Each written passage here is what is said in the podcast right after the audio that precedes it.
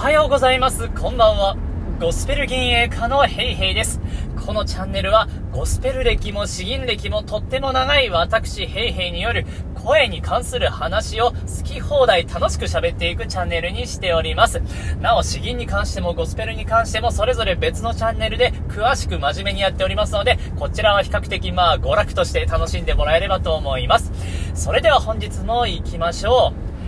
う。ゴスペル銀営家のおしゃべり。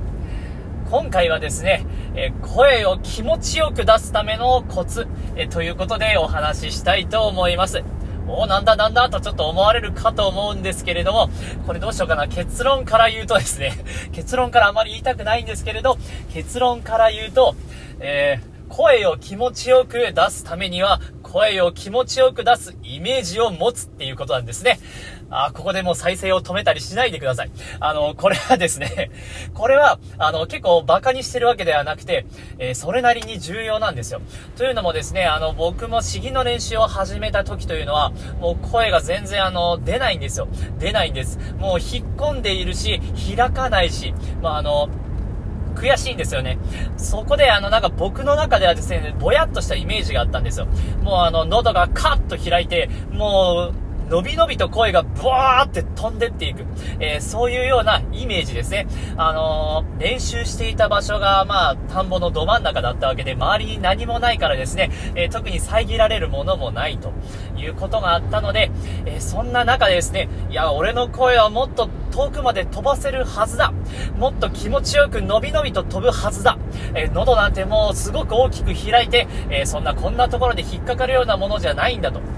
いうようなイメージをですね、もう持っていたわけなんです。だから、あの、外で毎日練習していたということはあるんですけれども、毎日丁寧に一個一個やっていたというよりは、結構我流でですね、ガンガンガンガン出していた割合も、まあ、少なくないんですよね。で、そういう時に、えー、どういうイメージを持っていたかというと、今のような話した感じですね。えー、声が気持ちよく遠くまで、えー、飛ぶイメージ、えそれを持ちながら声を出し続けた。これはですね、あの、少なからず効果があります。え実際にですね、そこから10年ぐらい経って今ではですね、えその時に思ったように近しい声が出るようになってきたわけなんです。今日はですね、ちょっとあのマイク少し、えー、離しておいてあるわけなんですけれども、まあ実際にどんな感じの声なのか、えー、軽く出してみたいと思います。うるさかったらごめんなさいね。本当すいません。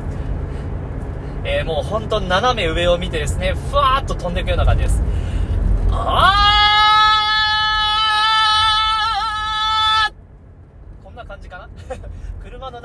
ですね、まあ結構限界があるんですけれども、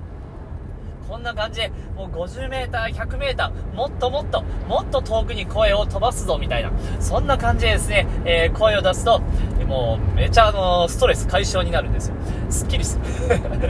あの、イメージトレーニングみたいなものになるのかなと思います。本当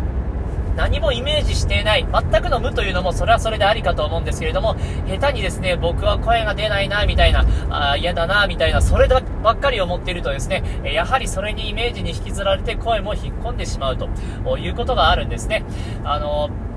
まあ一種の、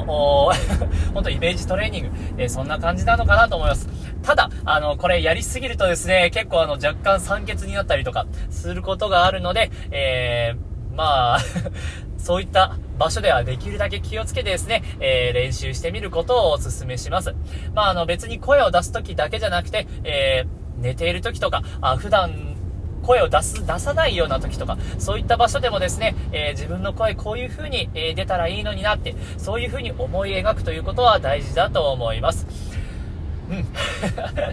いや、なんか結構すごい適当なテーマからそれっぽくまとめられたんで僕としては満足なんですけれども、そんな感じで本日は終わりたいと思います。以上です。えー、ゴスペル銀営家のおしゃべり、へいへいでした。ありがとうございました。